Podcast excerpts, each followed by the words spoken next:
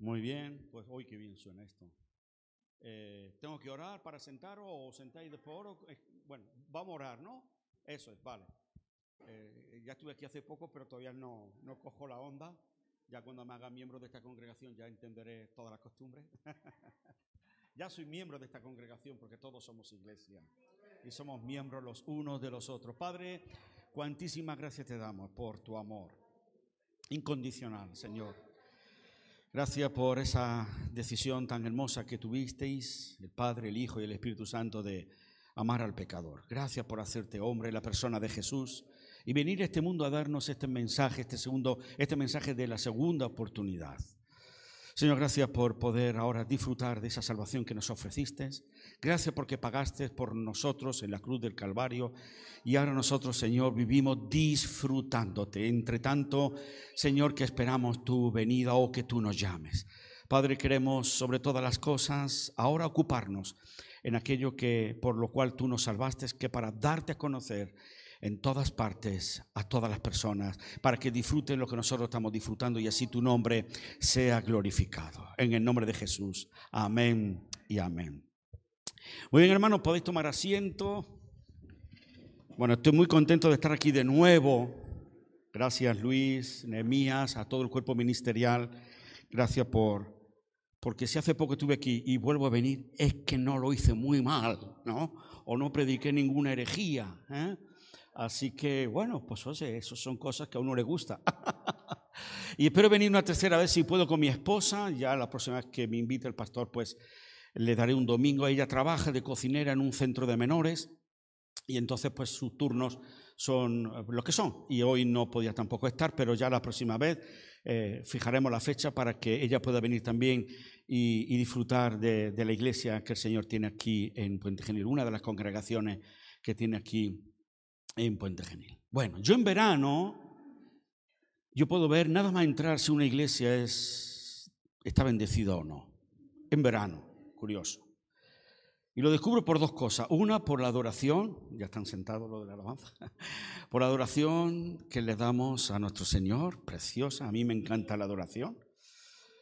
Y segunda característica por la que veo que una iglesia es bendecida es por el aire acondicionado. ¡Wow! Cuando yo en verano entro a una iglesia y hay aire acondicionado, aquí está el Señor, cuidando de su siervo. Yo soy muy caluroso, hermano. Ay, Dios mío. Así que bueno, ahora me veréis los chorros, espero que no, por el aire.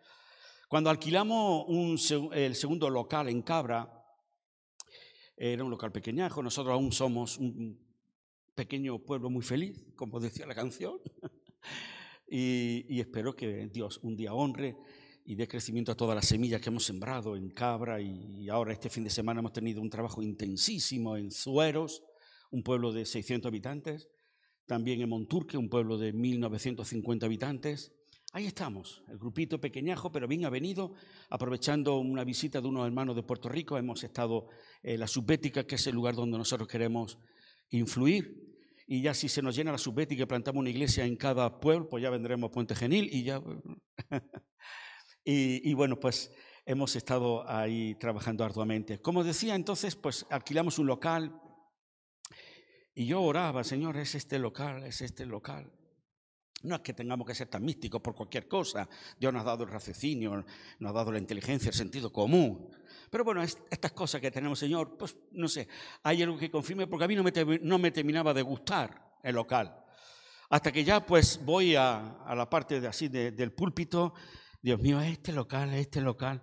Y me paro y siento una voz, no sé si era la de él, la de un ángel o la mía propia, pero me dice, mira arriba a la derecha. Y miro arriba a la derecha y digo, ok, este es local. Y lo que había arriba a la derecha era una consola de aire acondicionado que me enfoca directamente a mí. Así que no tuve más dudas y dije, venga, este es el local. Gloria a Dios.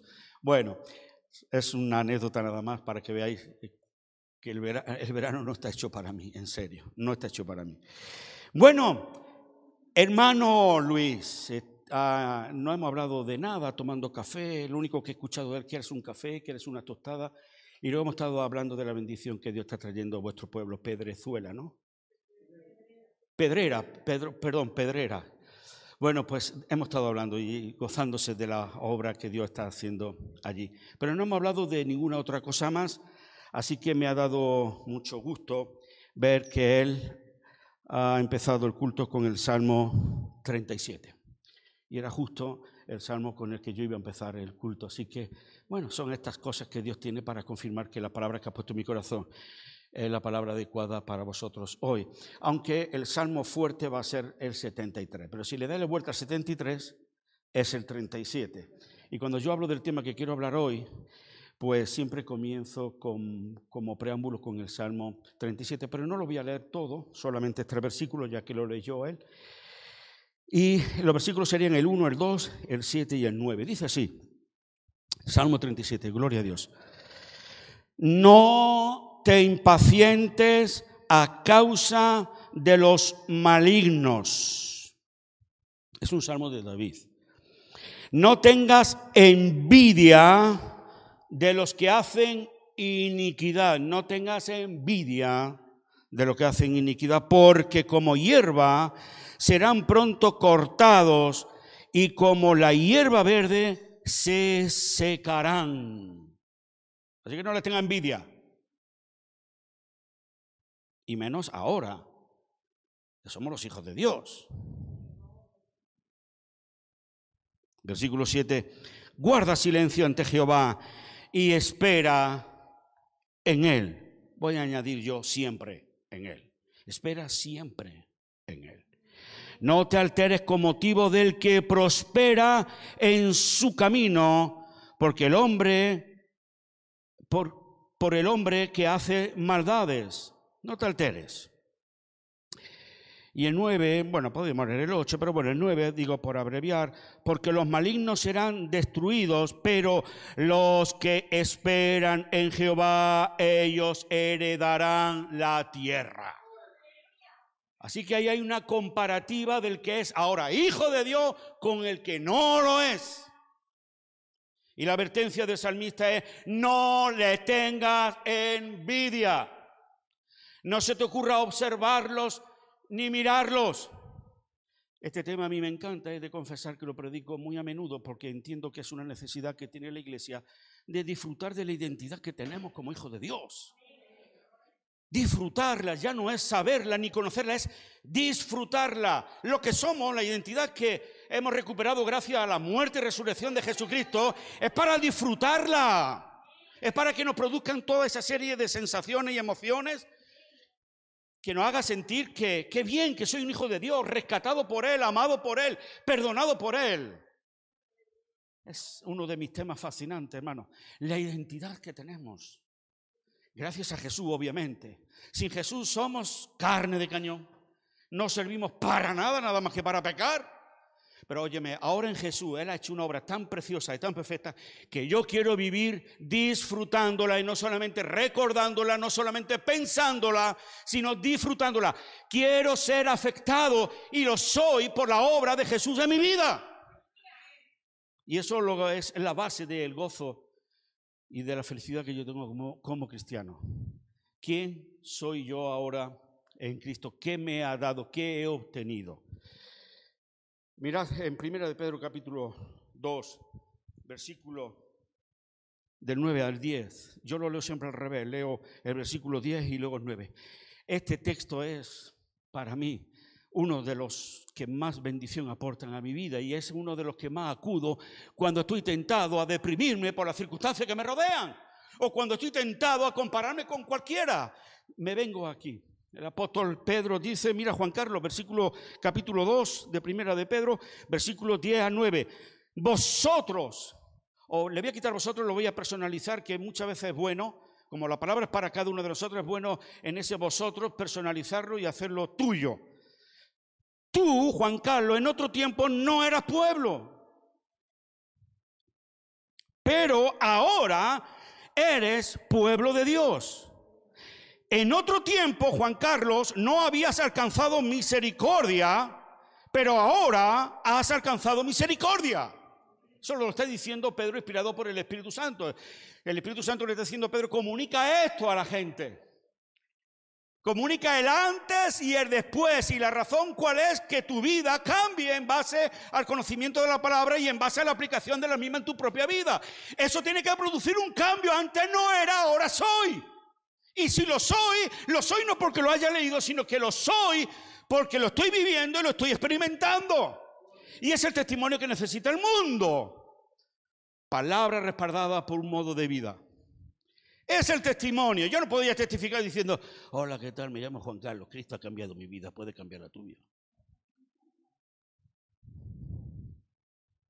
Versículo 9, y añade, mas ahora Juan Carlos, eres linaje escogido, añade más, eres real sacerdocio, formas parte de la nación santa, formas parte del pueblo adquirido por Dios mismo, por mí mismo. A esa identidad hemos sido recuperada gracias al amor de Dios expresado en su Hijo Jesucristo, que murió en la cruz por cada uno de nosotros para que no dudáramos de que de verdad nos amaba. El precio que pagó. A mí no me hace nunca dudar de que Jesús me ama. No me lo merezco. No me lo merezco. Es más, yo no entiendo el amor de Dios. No lo entiendo. Pero no quiero tampoco entenderlo. Porque lo limitaría. No quiero entender su amor. Lo único que sé es que Él me ha llamado Juan Carlos, me ha hecho su hijo y os parece poco. Me ha dado un propósito de vida y un destino eterno. Esa es la identidad. eso es lo que nos da valor ahora a cada uno de nosotros. Identidad y propósito. Nos lo ha dado, hermano, Dios mismo. No es un cantamañana, no es cualquiera que va por ahí con un micrófono. Dios mismo me ha dado una identidad y un propósito. ¿Habrá algo en esta vida que valga más que eso? Pregunto. ¿Habrá algo en la vida de verdad? En tu vida habrá algo que valga más que la identidad que hemos recuperado en Cristo, la identidad que nos ha dado Dios. ¿Habrá algo que valga más que el propósito? Porque aquí está el propósito, claro. Todo esto con un propósito. Y ahora encima da propósito a mi vida. Todo esto es para, para que además haga algo sublime, que es anunciar las virtudes de aquel que te llamó de las tinieblas a su luz admirable. Es el propósito de vida. Ahora yo vivo para darle a conocer. Hablar de las virtudes, hablar de su bondades, hablar de su amor. Para, ese, para eso vive Juan Carlos Espósito Granero en este tiempo. Para eso vivo. El día que me convertí lo tuve muy claro. Voy a vivir para servirte. Fue tan grande la obra que yo sentí en mi corazón. Fue tan grande el cambio que se operó en mi vida. Fue tan radical que con 17 años que yo me convertí, yo ya le dije al Señor, ahora yo quiero vivir el resto de mis días hablando de tus virtudes. Porque si esto es bueno para mí y esto es poderoso y esto ha cambiado no solamente mi vida en el tiempo presente, sino en el futuro, porque pasaré el futuro contigo, esto, esto debe de ser conocido por mucha más gente que por mí mismo, nada más. Por eso se me conoce como que soy evangelista. Bueno, si me llama evangelista y luego tú te pones a mi lado y evangeliza, te lo acepto. Ahora, si me llama evangelista como diciendo, los evangelistas son los únicos que predican, ya no lo acepto. Ya llámame siervo inútil. Porque todos debemos de vivir para anunciar la virtud de aquel que te llamó de las tinieblas a su luz admirable. Por eso me alegro de los testimonios de los pueblos que estamos visitando. Estepa, qué sé yo, y cuántos más están en la lista del Señor para que vosotros piséis esos pueblos y anunciéis la virtud de aquel que os llamó de las tinieblas su luz admirable. Eso es lo que nos toca hacer. Por eso yo me meto en cualquier pueblo, porque yo no miro lo grande del pueblo, yo miro que vive gente digna del amor de Dios. Zueros tiene 600 habitantes. ¿Quién iría hoy a Zueros? Algunos cordobeses no saben ni siquiera dónde está Zueros. Pero yo no miro que es, un pueblo perdido en la montaña de, de la comarca de la Subética. Yo miro que allí viven personas dignas de oír como mínimo el mensaje del Evangelio. Por eso me meto ahí. Yo no ni me peleo si empezar una obra en las capitales. La estrategia de Pablo, hermano, vete a una gran ciudad y luego establece allí la iglesia y desde allí podrá ir a los pueblos. Bueno, ¿yo qué quiere que os diga? Yo cuando veo que esa estrategia la aplican muchos misioneros, abren la obra en la capital y luego se olvidan de los pueblos, ya me dirás tú a mí de qué ha servido esa estrategia. Yo cojo la de Jesús, mejor. No que la otra sea mala, pero yo cojo la de Jesús que estaba por las ciudades, pueblos y aldeas. Fuente Tojar, 700 habitantes, ahí estamos. anunciando las virtudes de aquel que nos llamó de las tinieblas su luz admirable. Y ahora por primera vez Monturque, 1950 eh, personas. Y hemos ido este sábado para anunciar las virtudes de aquel que nos llamó de las tinieblas a su luz admirable. Hermanos, ¿qué más podemos pedirle al Señor? Somos su pueblo. Antes no. Hemos alcanzado su misericordia. Antes no. Y ahora nos ha dado un propósito de vida. Hermanos, si este no es el fundamento del gozo de tu vida, tú me dirás qué haces aquí. Con permiso. con permiso y con respeto lo digo. Lo que queda por alcanzar, hermanos. Lo que queda por alcanzar. Y lo vamos a alcanzar. Lo estáis alcanzando. En la medida que nosotros tengamos muy en cuenta cuál es ahora nuestro cometido y miremos solamente allí donde está su trono. Allí donde está el sentado. ¿Sabe? Él sigue allí sentado, dice también la palabra, porque Él es misericordioso con todo, Él es paciente, no se ha olvidado de su promesa de regresar. Lo único que dice es que quiero que todos procedan al arrepentimiento. Por eso no he venido, no estoy faltando mi promesa. ¿Qué espero? La estoy como retardando. Y yo cuando cierro el ojo me lo imagino no en un trono, me lo imagino en una mecedora, sentado, esperando con paciencia que mucho más puedan ser alcanzados. Bueno, lo de la mecedora es una imaginación doméstica, muy eh, romántica, pero Él está en su trono. ¿eh? Él está en su trono. Así que eso es lo que nos toca a nosotros. Muy bien. Ahora sí, hermanos, entre el tabernáculo de Moisés y entre el templo que construyó el rey Salomón, en esa etapa, David fue el que se encargó de que el arca de la alianza pudiera ser preservada apenas en unas cortinas o entre unas cortinas. Pero él respetaba el arca, él quiso el arca, fue a buscarla, hubieron problemas, Dios mío, qué, qué, qué, vicisitudes pasaron hasta que por fin el arca llegó a Jerusalén. Pero todo lo que pasaron, la gente que murió, todas estas cosas era simple y llanamente el testimonio de Dios de que cuidado que yo me doy, pero cuidado no me confundáis. Yo no comulgo con el pecado. No comulgo con el pecado. Así que cuidadito quien pone la mano encima del arca que no te santificado. ¿Eh? Parece que en los tiempos de David había más permisibilidad, porque por lo menos podían verla. En el templo de Salomón, olvídate, solamente el, el sacerdote podía entrar una vez al año en el lugar santísimo y supuestamente muy purificado para no morir. Estaba en el lugar santísimo. Nadie podía pasar del lugar santo a santísimo, había un gran telón. Y el testimonio de Dios es, mm, mm, yo amo, pero no comulgo con el pecado. Comulgo con el santificado. Bueno, gracias a Dios, ahora Jesús nos justificó y el templo, dice que el velo del templo fue rasgado. Ese velo que eh, separaba el lugar santo del lugar santísimo, al cual tú no podías pasar ni penetrar ni mirar porque morías, fue rasgado gracias a que Jesús fue el Cordero provisto por Dios para quitar el pecado del mundo. Y gracias a eso nosotros tenemos ese acceso ahora. Hemos cantado al Padre. Los judíos de antaño levantaran la cabeza, ¿no? Se volvían a morir. Muy bien, entonces, él amó, David amó el poder servir al Señor, amar al Señor, y sobre todo en ese tiempo era adorar a Dios. Entre los treinta y pico mil levitas, que entonces era el censo del pueblo de Israel, a cuatro mil los puso para que no faltara las 24 horas del día la fiesta espiritual delante del arca. Cuatro mil personas. ¿Mm? ¿Os imagináis? A otros los puso de otra cosa, porteros, jueces, qué sé yo. Lo que hizo en el pueblo de, eh, con, la, eh, con, la, tribu de Leví, los levitas, que eran los encargados de servir el templo, pero cuatro mil los puso solamente para ministrar alabanza y gloria al Señor. Y entre ellos puso a un hombre llamado Asaf.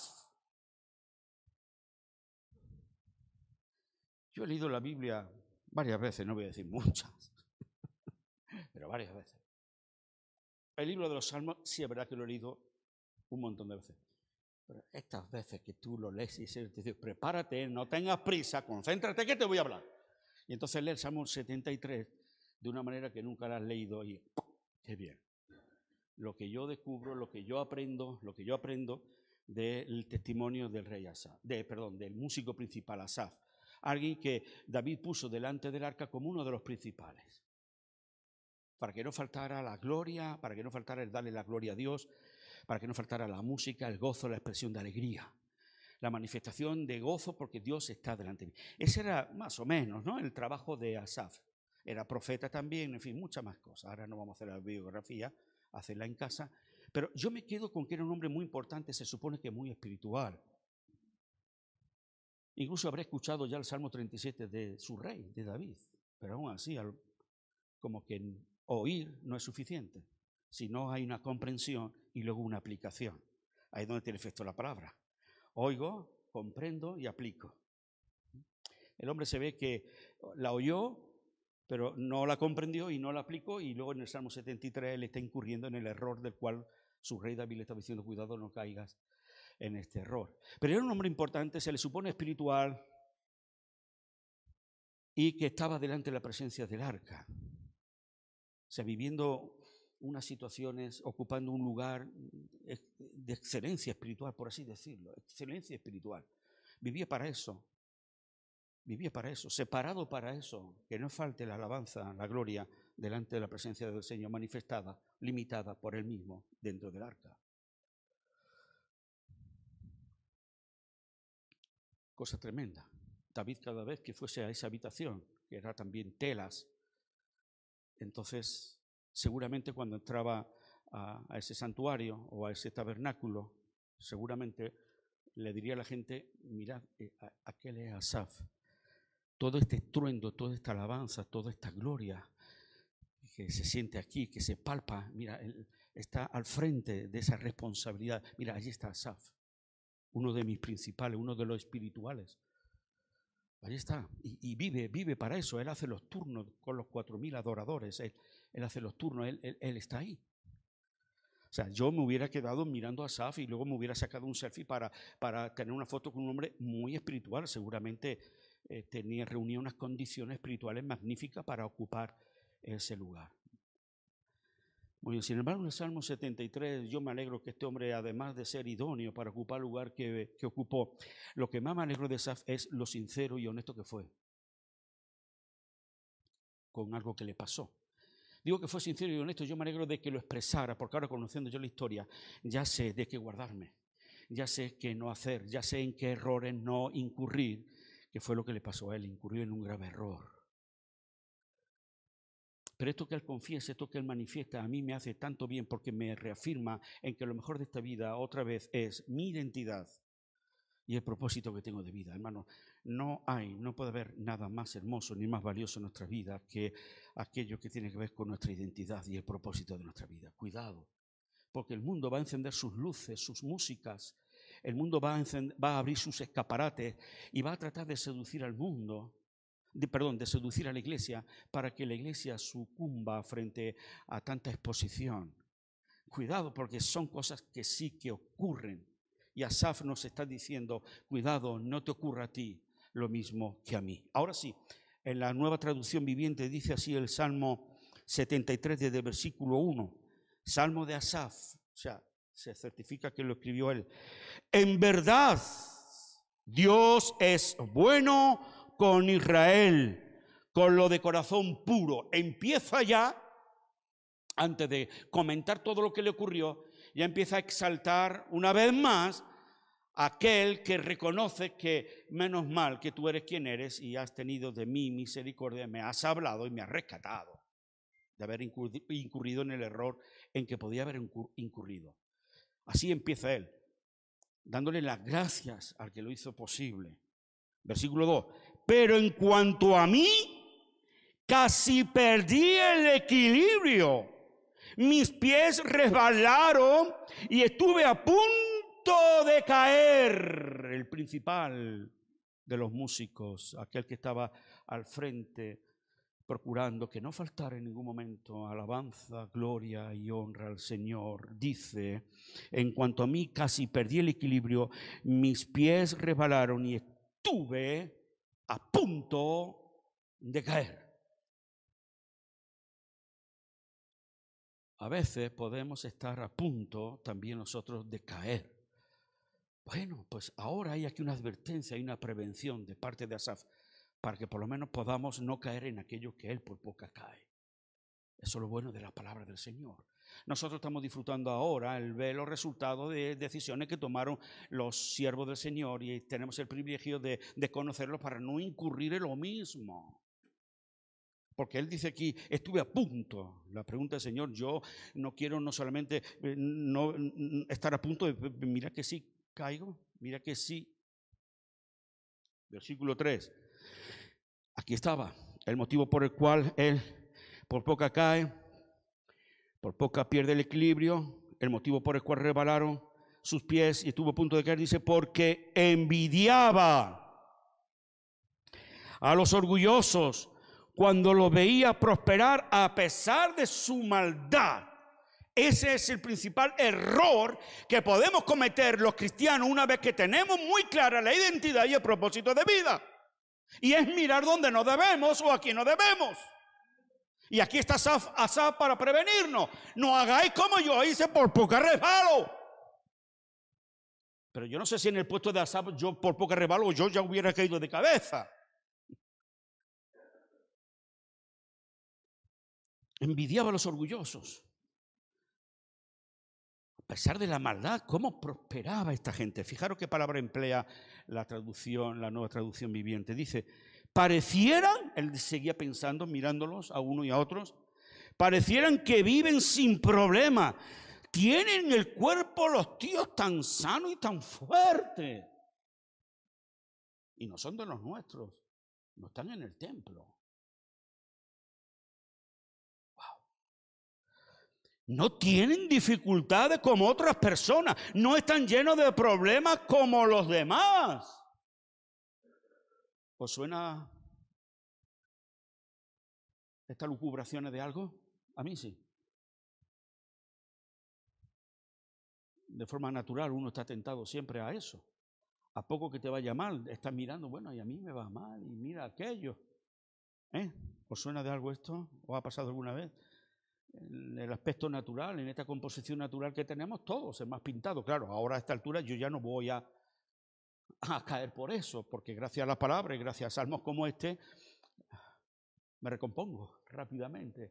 Pero la tendencia sigue estando ahí. Pero vamos ver, Señor, si yo soy tu hijo, pero vamos ver, Señor, si yo voy a los cultos, Señor, yo diezmo, Señor, yo ofrendo, mi hijo, eh, estos están en el mundo, es que no le falta gloria bendita. ¿Eh? No lo decimos, pero lo pensamos. Bueno, nos parecemos un poco a Asaf en este punto. Versículo 6. Lucen su, orgullo, como un collar de piedras preciosas y se visten de crueldad, o sea, arrogancia. Mm, pareciera que no le, nunca le va a toser nadie ni le van a pasar cosas malas. Versículo 7.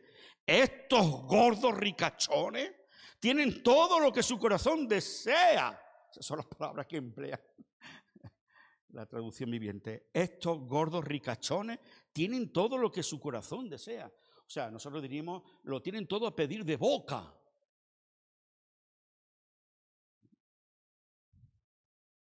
Se burlan y hablan solo maldades. En su orgullo procuran aplastar a otros y como que no les pasa nada, se van de rositas. Ahora tú levantas un pequeño comentario tú de alguien, verás que te cae. Bueno, pues ellos tienen patente de corso.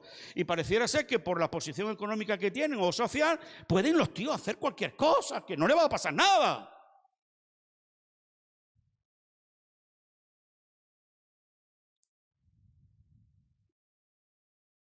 Se burlan, versículo 8, y hablan solo maldades. En su orgullo procuran aplastar a otros. Versículo 9, se jactan contra los cielos mismos. O sea, como que retaran a Dios. Y sus palabras se pasean presuntuosas por toda la tierra. Entonces la gente se desanima y se confunde al tragarse todas esas palabras. ¿Y qué sabrá Dios? Preguntan. ¿Acaso el Altísimo sabe lo que está pasando? El orgullo. Versículo 12, miren a esos perversos, disfrutan de una vida fácil mientras sus riquezas se multiplican. Y aquí viene, hermano, un texto tremendo. al punto al cual podemos nosotros claudicar o podemos nosotros dudar o, o podemos ponernos en crisis simplemente por compararnos con otros siendo ya quienes somos. Versículo 13 dice, conservé puro mi corazón en vano. O sea, habré estado haciendo el lila, que dicen en mi pueblo. Habré estado haciendo el tonto. Estaré yo haciendo el tonto. A ver si estoy yo aquí delante del arca y ahora abro el arca y no hay nada dentro. A ver si estoy yendo a los cultos y, y al final pues no me ha servido para nada porque total, las cosas me van de mal en peor y el que no está dentro de la iglesia le va de maravilla. Ese era el planteamiento de Asaf. Literal, ¿eh? Conservé puro mi corazón yo en vano. No está haciendo yo lo incorrecto, no me están engañando, no me habrán engañado. Claro, el planteamiento al que se puede llegar el ser humano. Cuando osas en compararte con los demás. Fijaros, hermano, el peligro. Fijaros cómo puede afectar el pensamiento, la actitud, que se supone deberíamos de ser, de tener como cristianos. Fijaros hasta qué punto puede ser afectada. Cuidado, cuidado. ¿De verdad que estoy en el lugar correcto? ¿En la iglesia correcta? ¿De verdad que merecerá la pena tanta entrega? ¿De verdad que merece la pena negarme a mí mismo y, como dice la Biblia, tomar mi cruz y seguirle a Él? ¿De verdad que tiene que ser todo tan intenso? ¿De verdad que soy yo el que siempre tengo que estar? ¿Será que... Oh, cuidado con esos pensamientos, cuidado con esos planteamientos. Seguramente previo a ello es que tú te has osado en compararte, en mirar, en calificar, en determinar, en interpretar incorrectamente la situación. Incorrectamente la situación. Me mantuve en inocencia sin ninguna razón. Versículo 14. En todo el día no consigo más que problemas. Cada mañana me trae dolor. Mira, pensamientos muy naturales. Es que no levanto cabeza, es que siempre me toca a mí, es que siempre parece, es que siempre, es que yo. Versículo 15, si yo realmente hubiera hablado a otro de esta manera, habría sido un traidor a tu pueblo, si le hablara como hablan con lo que se está comparando, que encima le sale bien todo. Nadie le rechista, todo el mundo le rinde pleitesía, todo le sale bien, todo le prospera, nadie se queja. Traté de entender por qué los malvados prosperan, pero qué tarea tan difícil. Bueno, pues no te lo plantees. Luego ya llega él, lógicamente, a una conclusión. Eso es lo bueno de esta historia, ¿vale? Eso es lo bueno de esta historia, la conclusión. ¡Wow! Hmm. Cada mañana me trae dolor. ¡Wow!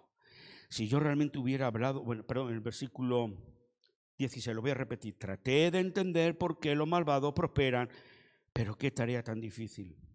Versículo 17. Entonces, en medio, hermano, aquí está el versículo 17, está el propio Asaf dándonos la respuesta para evadirnos, para escapar de los tentáculos de la envidia, de los tentáculos de la envidia que quieren sacarnos del propósito perfecto de Dios. Aquí está la respuesta. Me encanta esta historia, me encanta esta historia, porque me identifico con él. Yo siempre digo que me identifico mucho con el apóstol Pedro, pero cuanto más leo la Biblia, más me identifico con todos. con todo me identifico, porque ¿quién no le ha pasado algo de lo que le ha pasado a los siervos del Señor? Pero qué bueno cómo terminan alguna historia, si no la mayoría. Ay, qué bueno. Reafirmando a Dios como lo mejor que le pueda pasar a un ser humano. Ser encontrado por Dios, encontrar a Dios, responder a Dios. Wow. Entonces entré en tu santuario en medio de mis dudas, en medio de mis planteamientos, en medio de todo ese dolor que había producido tantos pensamientos, tanto tiempo intenso buscando respuestas. Entonces dice, entré en tu santuario, oh Dios, y por fin entendí el destino de los perversos. Por fin entendí el fin que no obstante van a tener aquellos que ahora aparentan estar en lo mejor del mundo, pero que vaya el futuro que le espera si no tiene lo mejor que tú tienes, que es a Dios en su vida. A Dios en su vida.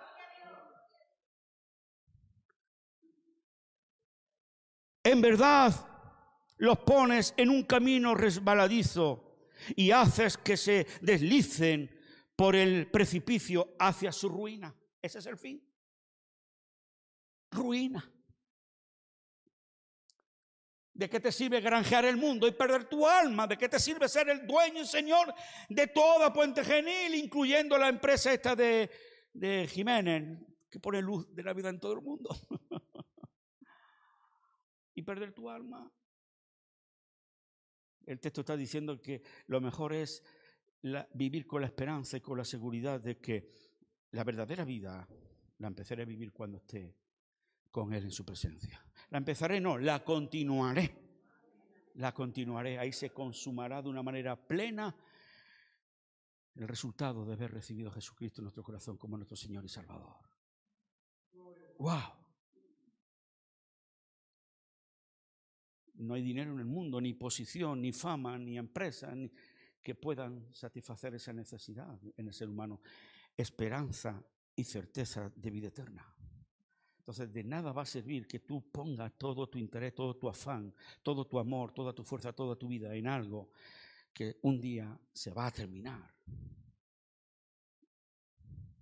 Entonces, el versículo 18, en verdad los pones en un camino rebaladizo y haces que se deslicen por el precipicio hacia su ruina. Al instante quedan destruidos, van a quedar destruidos, totalmente consumidos por los terrores. Este es el fin de ellos. Aquellos que ahora aparentan, aquellos que ahora lucen, este es el fin de ellos. El mundo luce y presume y aparenta simplemente para que nadie pueda descubrir lo hecho polvo que estoy de ahí tanto retoque, de ahí tanta parafernalia, de ahí tanta apariencia para escuchar de los demás, qué guapa, qué guapo. Claro, por fuera, pero ¿y por dentro? ¿Y por dentro? Yo podré ir muy sencillo. Tío, ¿cómo va, no? ¿Qué es por? Que va a un culto, que va a predicar, ponte una chaqueta. pero por dentro.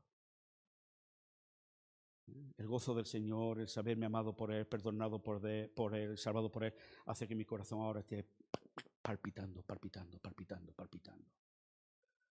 El mundo sufre por esos grandes yates. ¿Y por qué tengo, si tengo un yate porque quiero dos? Y si tengo un avión porque quiero dos? Simplemente para seguir ganando y venciendo y autoconvenciéndome y convenciendo a los demás de mirad qué importante soy, cuánto valgo. ¿Mm? Pero por dentro me puedo estar muriendo la obsesión de que le preguntaron uno de los hombres más ricos del mundo en su tiempo, ¿cuál es la ilusión de tu vida? Levantarme y encontrar que en mi cuenta tengo un dólar más. Fíjate tú. Y luego creo que acabó suicidándose. No sé si fue este ricachón o fue otro.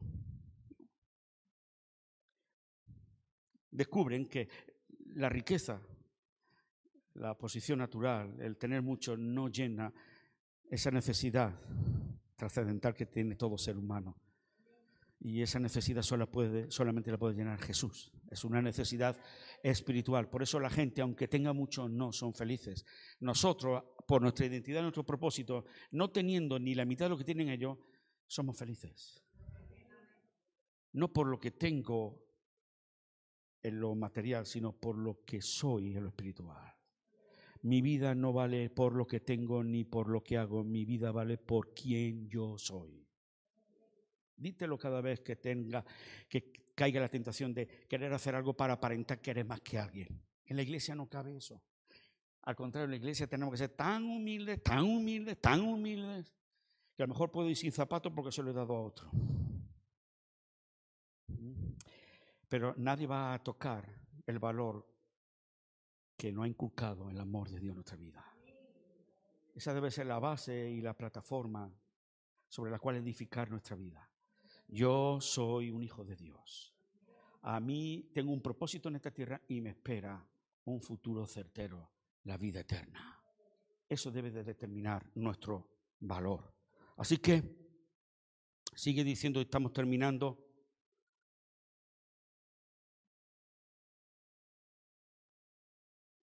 Cuando te levantes, versículo 20, oh Señor, te reirás de sus tontas ideas como uno se ríe por la mañana de lo que soñó en la noche.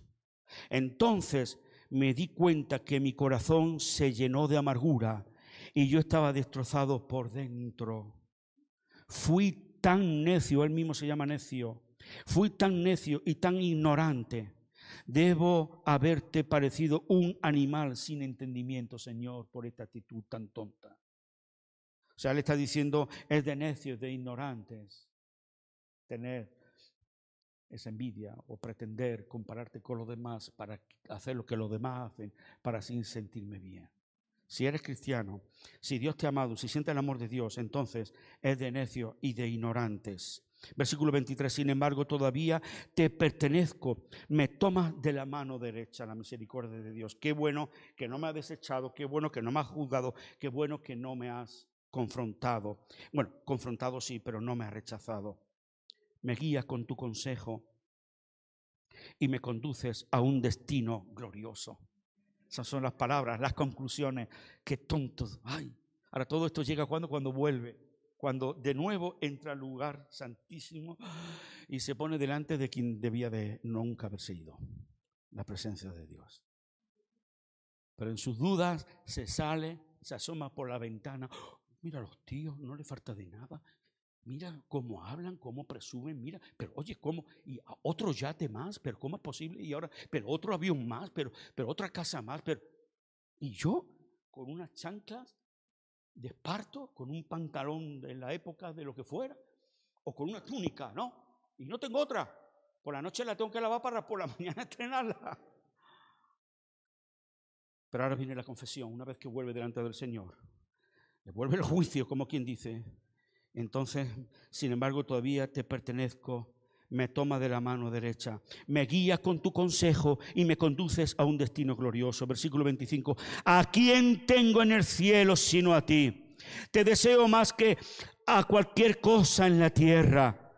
Puede fallarme la salud y debilitarse mi espíritu, pero Dios sigue siendo la fuerza de mi corazón. Él es mío para siempre. Los que lo abandonen perecerán porque tú destruyes a los que se alejan de ti. En cuanto a mí, qué bueno es estar cerca de Dios. Hice al soberano Señor mi refugio y a todos les contaré las maravillas que tú haces. Gloria al Señor. Esa es la respuesta. Gloria a Dios por el testimonio de Asaf. Gloria a Dios. Porque podemos resbalar, podemos ser confundidos, podemos ser distraídos. Y a lo mejor hasta es bueno porque ahí aprendemos cosas, el Señor nos enseña cosas, sobre todo que nada en este mundo vale más que lo que Él te pueda dar, que nada de este mundo puede hacerte sentir mejor de lo que te hace sentir, que por eso la paz que le da diferente a la del mundo. Y Él dice, mi paz os dejo, mi paz os doy, yo no la doy como el mundo la da.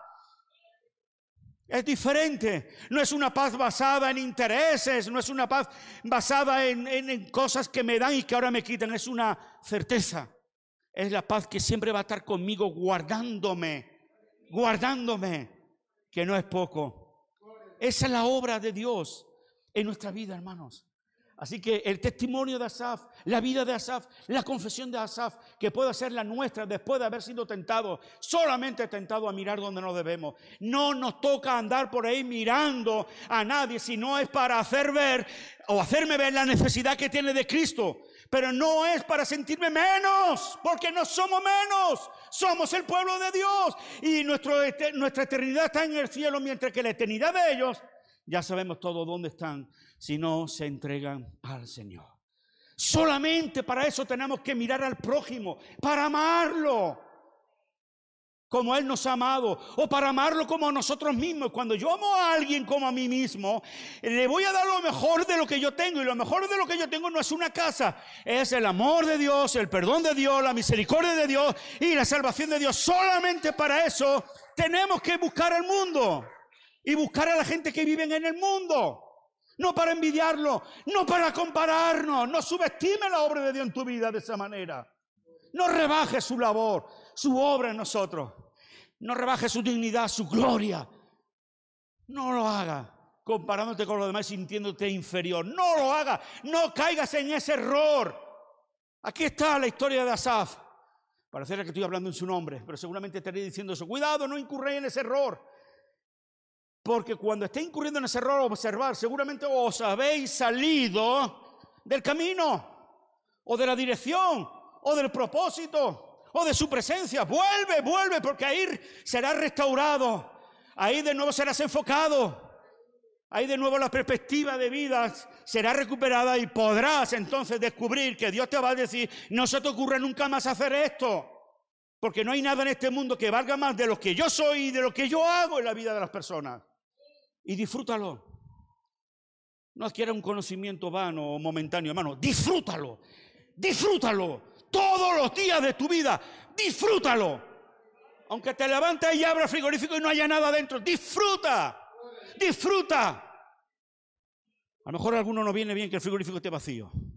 Así perdemos los púlpitos. Dígolo. Hmm. Él proveerá. A veces es bueno que nos falte de todo, para que la segunda parte de Mateo 6:33 veamos, veamos que se cumple. Veamos que se cumple. Por eso a veces nos deja temblando. ¿Para dónde tiro? ¿Y ahora cómo hago esto? ¿Y ahora cómo hago lo otro? Y nosotros, cuidado, no te salgas de su presencia. Si Él es el soberano de tu vida, el Señor de tu vida, y ha permitido eso, no te salgas de su presencia porque vas a empezar a envidiar y a dudar y a sospechar y a dar pasos en sentido contrario y entonces vas a agravar tu situación. No te muevas del sitio. Pregúntale al Dios Todopoderoso, ¿por qué estoy viviendo esta situación? Y ahí Dios que te ama te va a hablar a través de su palabra y te va a decir por esto, por esto, por esto y por esto. sobre todo por el cumplimiento de esa parte. Nosotros tristemente le damos la vuelta al Salmo, digo, perdón, a, a Mateo 6:33. Provéme de todas las cosas. Y entonces yo buscaré tu reino y tu justicia. Y él dice, no, conmigo no van así las cosas. Búscame primero a mí, sírveme a mí, entrégate a mí Demuestra fe, demuestra amor. Demuestra de veras cuán importante soy para ti. Demuéstrame que yo soy tu Dios. Demuéstrame que soy digno de toda confianza, manteniéndote firme delante de mí, cualquiera que sea tu situación. Demuéstramelo. Y la segunda parte. Todas las demás cosas vendrán por añadidura. Es su parte, es su, su, su, su parte, es su, su, su promesa, es su, su, su, su profecía. Es la de Jesús, no es la de cualquiera, es Jesús mismo directamente quien de hecho, búscame a mí, búscame a mí, sígueme. Haz lo que yo quiero, vive como yo quiero. Y de lo demás, yo me encargaré como me encargo de los pájaros, como me encargo de los lirios y como me encargo del sostenimiento, del sostén del universo. ¿Qué trabajo me costará a mí mandarte un bocadillo de mortadela? ¿Recordáis Elías cuando prediqué aquí la última vez? Cuervo le traían carne. Luego hay que orar por la carne, el Señor bendice la carne, no va a ser que el pico del cuervo haya, pero, pero bueno. muy bonita esa historia, como Dios le proveía. Otras veces venían ángeles. Así se la gasta Dios. Él lo ha creado todo. Para Él todo es perfecto y hermoso. Y un día dice a un cuervo, llévale carne. Y otro día le dice a un ángel, llévale pan. Así se la gasta Dios. Dios dice, búscame a mí. Y si me has encontrado, no te apartes nunca del camino. Deja que yo te demuestre cuánto me importas. Cuánto me sigue importando, porque ya morí. Si eso es poco, pues apague, vámonos. Pero como Él nos conoce, sabe nuestra naturaleza, entonces nos repite una y otra vez hasta qué punto Él quiere que vivamos en este mundo solamente con la satisfacción de sabernos hijos suyos. Hijos suyos. Ese tipo de vida, ese tipo de testimonio, ese tipo de convicción va a ser más poderoso a la hora de ir a los pueblos y a hablar a la gente de Cristo que las muchas palabras que no están respaldadas con, un, con este estilo de vida. ¿Lo sabíais? ¡Wow! Que el Señor bendiga su palabra en nuestra vida. Padre, te damos gracias en esta, en esta mañana, Señor, por tu palabra. Gracias por el testimonio de Asaf, este hombre que, bueno, fue un privilegiado de servirte en la adoración, Señor, en la alabanza, con cuatro mil más músicos de los que dispuso David para que nunca faltara en tu tienda, Señor, esas, esas palabras de magnificencia. Gracias por el lugar donde tú nos pones, Señor, muchas gracias de verdad. ¿Cuánto te importamos? Qué gran obra. Es una obra perfecta la que has hecho nosotros. Hmm. Permite, Señor, que vivamos el resto de nuestros días evidenciando cuán agradecidos te estamos. Evidenciando con nuestras decisiones, con nuestras actitudes, con nuestras acciones, con nuestras reacciones, cuán agradecidos te estamos. Permite que podamos vivir el resto de nuestros días dándote testimonio a ti mismo de que cuánto valoramos el amor que nos has profesado.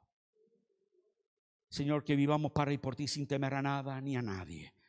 Señor, que podamos orar por oportunidades que se puedan presentar en nuestra vida para evidenciarte a ti cuánto, Señor, te estamos agradecidos y cuánto estamos reconociendo, Señor, que tú te hicieras hombre, la persona de Jesús y fueras capaz, Señor, de humillarte tanto por amor a nosotros. Que nos hagamos dignos, Señor, de ese amor y que la manera en que nos hagamos dignos sea que cada día que nos levantemos, la primera, lo primero que hagamos sea alabarte y lo segundo que sea, Señor, aquí estoy.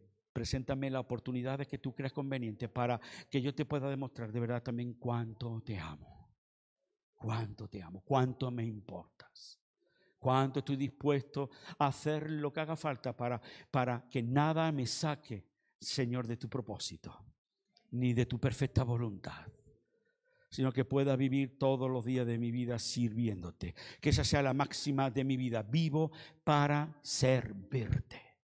Aunque, aunque, no solamente eso comporte sacrificio, sino aunque comporte la propia vida, mi propia vida porque así la ganaré, está escrito que así la ganaré.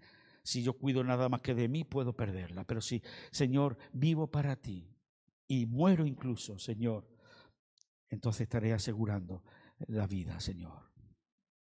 Padre, sigue dando crecimiento a esta iglesia y luz para que tu palabra, Señor, no solamente pueda ser leída, sino entendida, comprendida y aplicada. Y que el efecto, Señor, el motivo por el cual tú las, nos las has dado, Señor, que produzca su fruto.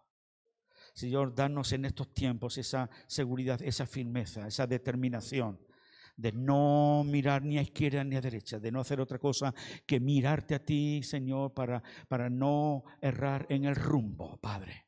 Ahora tú más que nunca necesitas en un mundo, Señor, tan disperso, y en un mundo tan pecaminoso y, donde mucha gente incluso con connotaciones espirituales divagan, ahora más que nunca tú necesitas a un pueblo a un pueblo que vive para y por ti, a un pueblo que clama por ti, que clama por la palabra, que clama por el testimonio, que clama por ser, Señor, eh, rectos en sus determinaciones, rectos en sus decisiones, conforme a la palabra. Porque eso es lo que necesita un mundo dubitativo, gente como nosotros, gente segura, gente segura, gente firme, que podamos abrir nuestras bocas, Señor, y, bendecir a todos aquellos que tú vas a poner a nuestro lado con tanta necesidad y con tantos problemas. Y que nuestra palabra pueda realmente afectar, nuestra palabra respaldada por nuestro testimonio, pueda verdaderamente afectar a la gente. Eso es lo que tú esperas de nosotros.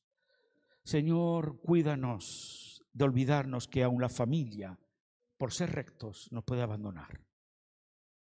Y si eso pasa, estamos en tu orden, Señor. Cuidado que por no perder amistades, ni siquiera familia, Señor, titubeemos, claudiquemos, nos dejemos llevar, en vez de mantenernos también firmes en nuestros testimonios y nuestras determinaciones, porque aún así, aún eso la familia también lo va a necesitar. Que así sea, Señor, en el nombre de Jesús. Amén y amén. Hermanos, que el Señor os bendiga. Amén.